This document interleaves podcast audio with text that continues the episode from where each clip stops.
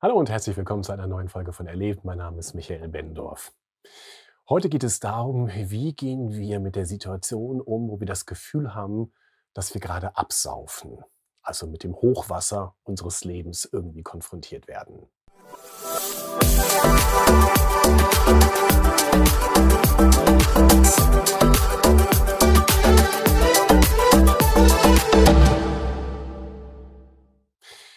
Und das, was ich so sagen möchte, das ist eingebettet in eine Reihe über unser Jahresmotto. Das Jahresmotto bezieht sich auf eine Situation, wo das Volk Israel aus der ägyptischen Gefangenschaft befreit wurde, über 40 Jahre hinweg durch die Wüste geführt wurde, erst durch Mose und nun unter der neuen Leitung von Josua an der Schwelle zum endlich verheißenen Land steht. Und jetzt muss man eigentlich nur noch, nur noch, den Jordan überqueren und dann ist alles gut, dann ist man endlich dort, wo man hin möchte.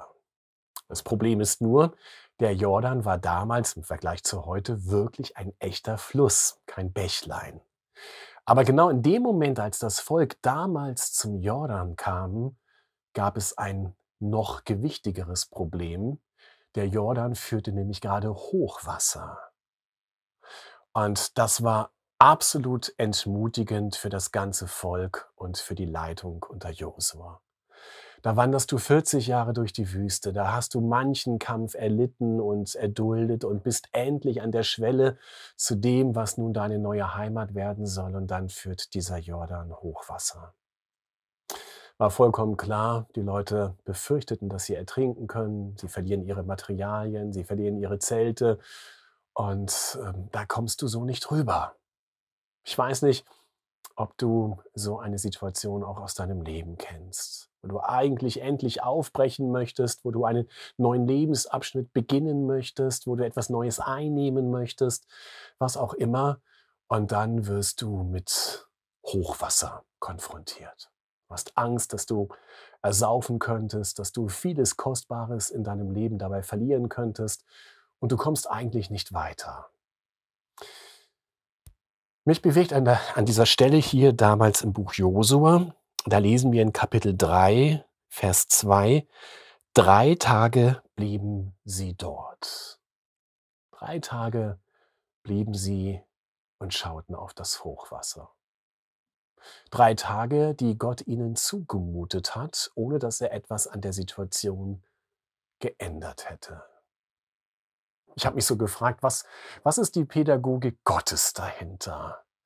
Und vielleicht ist das auch eine Frage, die du kennst, wenn du auf das Hochwasser deines Lebens blickst. Da ist dieses große Volk an der Schwelle zum verheißenen Land. Der Jordan führt Hochwasser und nichts bewegt sich. Jeden Tag neu gucken sie, ist das Wasser niedriger geworden? Ist der Pegel niedriger? Ist das Wasser irgendwie, hat sich das verflüchtet oder wie auch immer? Aber es passiert nichts. Drei Tage starren sie unentwegt auf das Hochwasser und damit verbunden auf die menschliche Unmöglichkeit, irgendwie heil über den Fluss zu kommen. Vielleicht ist das ein Teil dieser Pädagogik Gottes, dass Gott uns zumutet, dass wir zu der Erkenntnis kommen, wir haben unser Leben nicht im Griff. Wir haben unser Leben nicht unter Kontrolle.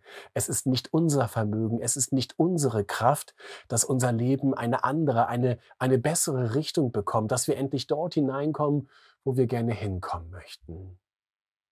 Manchmal demütigt uns Gott auf diese Art und Weise, nicht um uns klein zu machen, sondern um in uns einen Raum zu eröffnen, dass wir unsere Hoffnung auf ihn setzen. Dass wir still werden vor ihm und sagen, Gott, ich packe es nicht. Ich schaffe es nicht. Ich kann es nicht. Es ist mir zu groß. Ich, ich ersaufe auch vielleicht in, in meiner Not, in meinen Ängsten, in meinen Sorgen. Kennst du diese Erfahrung aus deinem Leben? Hast du einmal schon so gebetet, so eine persönliche Bankrotterklärung Gott gegenüber abgegeben im Angesicht des Hochwassers deines Lebens?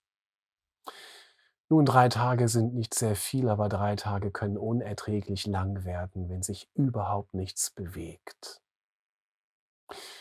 Nach drei Tagen kommt eine ganz seltsame Aufforderung von Josua, dem damaligen Leiter. Er sagt, ich lese einmal Vers 11 vor, seht auf die Bundeslade. Der Herrscher über die ganze Welt wird vor euren Augen durch den Jordan ziehen. Seht auf die Bundeslade. Nun, was war die Bundeslade? Die Bundeslade war damals ein Holzkasten aus Akazienholz, der mit Gold überstrichen war. Und innen drin, in diesem goldenen Holzkasten, waren die Bundestafeln, die Mose empfangen hat von Gott mit den zehn Geboten. Und an diesen Holzkasten hat sich Gott eigentümlicherweise gebunden. Er hat gesagt, hier will ich gefunden werden. Ich binde meine Gegenwart an diesen Holzkasten und immer wenn ihr darauf blickt, dann, dann blickt ihr letztlich auf mich. Seht auf die Bundeslade. Heute neutestamentlich würde Gott uns ermutigen, indem er sagt, seht auf meinen Sohn. Seht auf Jesus.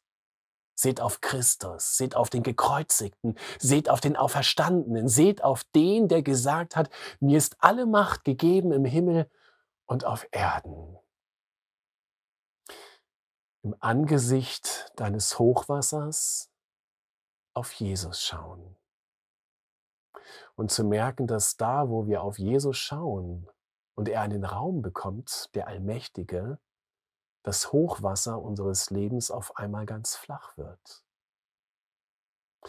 Die Not unseres Lebens wird klein im Angesicht Gottes, weil er der Allmächtige ist. Und dann gibt äh, Josua diese Anmerkung, dass er sagt, dass diese Bundeslade ihnen vorgehen würde durch den Jordan hindurch. Und so war es damals tatsächlich. Diese Lade, sie wurde getragen von den Priestern und es war wirklich der Grundgedanke Gottes, dass Gott ihnen vorangehen würde durch das Hochwasser hindurch, durch die Fluten hindurch. Und zwar so, dass sie nicht ertrinken würden. Darauf werde ich, dazu werde ich etwas gleich sagen oder das nächste Mal sagen in meinem Podcast. Aber heute einfach so als Ermutigung für uns dieser Grundgedanke, seht auf die Bundeslade. Seht auf Jesus sieh auf den Gekreuzigten, den Auferstandenen, wenn das Wasser deines Lebens dir zu hoch wird, wenn du das Gefühl hast, du ertrinkst. Er ist der Fels, auf diesem Felsen kannst du stehen. Und diese Erfahrung musste das Volk damals machen nach drei Tagen. Und diese Erfahrung wir machen sie letztlich ein Leben lang, weil wir immer wieder mit neuen Nöten, mit neuen Sorgen, mit neuen Hochwassern konfrontiert werden. Aber irgendwann bekommen wir darin eine Übung und merken, dieser Christus, er hat so oft hindurchgetragen. Und wenn er das in der Vergangenheit gemacht hat, warum sollte es diesmal anders sein? Er ist treu. Darauf verlasse dich und sei gesegnet.